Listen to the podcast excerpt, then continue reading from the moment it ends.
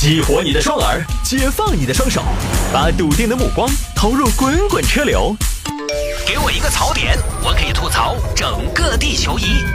微言大义，换种方式纵横网络江湖。欢迎各位继续回到今天的微言大义。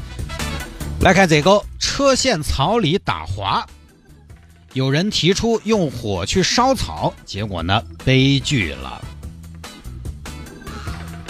来看吧，这个事情发生在江苏扬州，也是这两天已经收到很多听众朋友发来信息让我聊了。扬州有一个师傅，不知道名字，李师傅嘛，他开的应该是一辆福特探险者，应该是我看那个车，喜欢钓鱼。有天呢，跟朋友开车一块儿出去钓鱼，钓鱼到了堰塘边没路了，想开到离河边或者钓鱼的堰塘边进去，没路了呀！哎呀，没得路了，踹，老李。你这个车子越野车，你直接上嘛？你这个是全是市区吗？还是啥子嘛？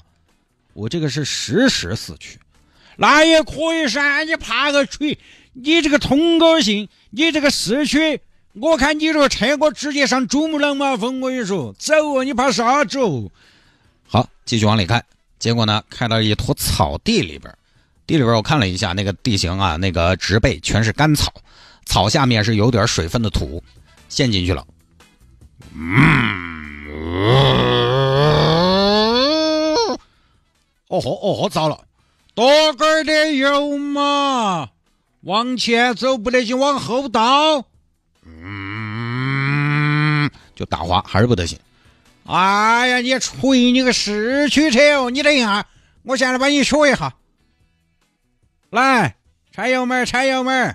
哎呀，这是超的嘛。没得问题，滴滴答，看老李来，我帮你学到，你挂道长，来，油门踩满，踩满，来，攒点劲，哎，一二三，走，走，走，哎呀，还是不行，不得，你这个粉色四驱，我看还是要不得哦，还是要买全时四驱才得行哦，这种地方可能还是要落得宣扬件哦。歪家伙，哎，老谢，你现在说什么歪家伙？你说这个干嘛？哎，你有事哟？你不开你坐我的车，现在我的车陷进去了，你不帮忙，你还在一边说风凉话。哎呀，我在想办法的嘛，垫砖嘛，哪儿来的砖呀？那不然你喊四 S 来拖嘛？现在打电话，什么时候才能来啊？而且我看起来也陷得不严重啊，万一人家来一开就开出来，我面子往哪放啊？哎呀，你戏才多哟！你等一下，我开动一下我精明的小脑瓜，帮你看下情况。来，把油门踩起来，你踩两脚，我看他的物理状态。嗯嗯嗯，好了，看到了，看到了，是草，主要是那个草有点耀眼儿。你看嘛，你看，嗯，你要滚滚啊！你在草上头没得抓地的，就成了草上飞。你没得摩擦，等于你这个，你光在空转，你看嘛，打滑。炒的摩擦系数只有零点二，你要干炒稍微好点儿，大概在零点二五，抓不住地就是草的事情。那怎么办啊，老谢？把草扯了吗？草扯了，那个东西这一片都是草，这儿扯出来，你前头又陷进去，那个咋个扯嘛？那老谢，你说怎么办？你是我们的智多星，你莫慌嘛，我在想的嘛。哎呀，真的是我能力能力强点儿未必该我的，应该是恁个吧？一把火把草烧了算球，烧草，烧草嘛，这是干草的嘛，一点就燃的嘛，可以。哎，但是会不会烧到车呀？你说哈的说，你莫在车那儿点嘛，你恁个你在车上等到起，随时把油门踩到，烧到那儿一脚油就射出来了。你不可能在那儿坐以待毙噻，对不对？坐以待烧也不是你的风格噻。好吧，好吧，好吧，那我点火了哦，你上车等着哦。行，要得，看我的，哎呀，好大个事情嘛，硬是。老李，你锤我觉得，你要野外求生能力，办法还是不多。你今天不是帮我智多星拉到车上，你们今天可能只有拖车了。我点了哈。注意下伙食哦，随时准备脱困啊！打起精神来把戏点儿。这啪点火了。干草遇到火，那火势蔓延的就非常快啊！准备好喽，要来喽！嗯，还是出不来啊！你油门到底没有么？到了，我都要踩穿了。再试一下好吗？再试一下，这火都烧过来了呀！你再试一下嘛？来来来，再来，再来，再来！好，下来，下来，下来！咋了，老谢？不再来了？莫再来了，下来，火来了！这边赶紧下车。哎呀，糟了，着着，火烧到车了，咋办，老谢？你车上有没有灭火器？有，我马上给你拿。不用拿，不用了，拿了也没得用。这个火是要直升飞机才灭得着。那现在怎么办啊？你有去买自燃险没有吗？买了呀。关键这算自燃吗？这不是我们故意纵火吗？这个嘛，你到时候编一下嘛，编一下，编一下是骗保啊！哎呀，老谢，你看你出的馊主意啊！你锤我，又我出的馊主意了，我出的主意你自己不会判断说，你是瓜的说你硬是。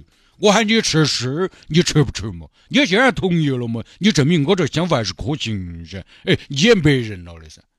哎呀，老子的车哦，四十多万哦。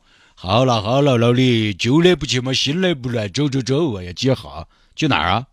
站远点嘛，一会儿爆炸了。你看嘛，车头都烧完了的嘛。哦哟，开始烧这香了。哦哟，你看看狗的车子烧起来这亏灯哦。哦豁。哦豁，着了着着这这个车子只剩十万的残值了。哦豁，八万。哦豁，两万。哦豁，着着着好惨哦，五千了。哦，这下规矩了，规矩了。好了，规矩了，走。啥就规矩了？啥就规矩了？老谢，啥就走？走哪儿啊？老谢，你是大年三十晚上放完烟花呀，就走了呀？啊大概就这么事情，其实它又是现在比较常见的一种所谓的新闻吧，就是视频新闻。这个就是自媒体自己发出来的，大家可能在自己的生活当中遇到了什么事情，就拿出手机来把它拍下来，拍下来然后放到网上。现在就这种新闻还特别多，就这种视频新闻对我们来说呢，要求还挺高的，因为整个剧情你都得编。它不像以前那种文字报道的新闻，有些写的特别详细的，你把它顺下来就完了。你这个你得编剧情，你得编台词。车陷草里打滑，有人提出用火烧草，结果悲剧了。大概是发生在江苏扬州的一件事情。一台福特的探险者啊，网上放了一段视频出来，视频里面有声音，大家可以看一下。当然，它视频呢是断断续续的，因为从点火，包括说车困在里边，它中间有个过程。它有的时候这种新闻呢，为了方便传播这种视频，它不可能把全段、整段都放上去，所以呢，把它剪成了比较关键的一些节点放到网上。视频是断断续续的，所以呢，到底是咋回事，其实不清楚。包括很多网友也在说，不是自己点火烧草的，是排气管温度太高引燃了干草；也有说是车轮摩擦干草点燃了干草，有说是故意点的。但是我看了视频啊，如果是排气管引燃干草或者车轮摩擦引燃干草，那个起火点的位置不对。如果是这两个原因的话，应该你看，要么排气管温度太高，太高引燃干草，应该就在排气管的下面或者斜后方嘛，应该是先烧车下头嘛。你包括说轮胎，但是视频里面明明可以看得出来，先是车旁边一米多远的草堆。燃起来，然后慢慢烧到车旁边的，所以，呃，看起来我个人更加偏向于故意点火。当然，确凿的消息要看有没有媒体去追这个事情啊。反正福特探险者这个车也不便宜啊，因为有那么大一台四十万的车就这么没得了。但我本来满以为这台车是全时四驱，今天看了一下，居然是分时四驱，没得了。很多网友说这智商开什么机动车？自行车你都别要了。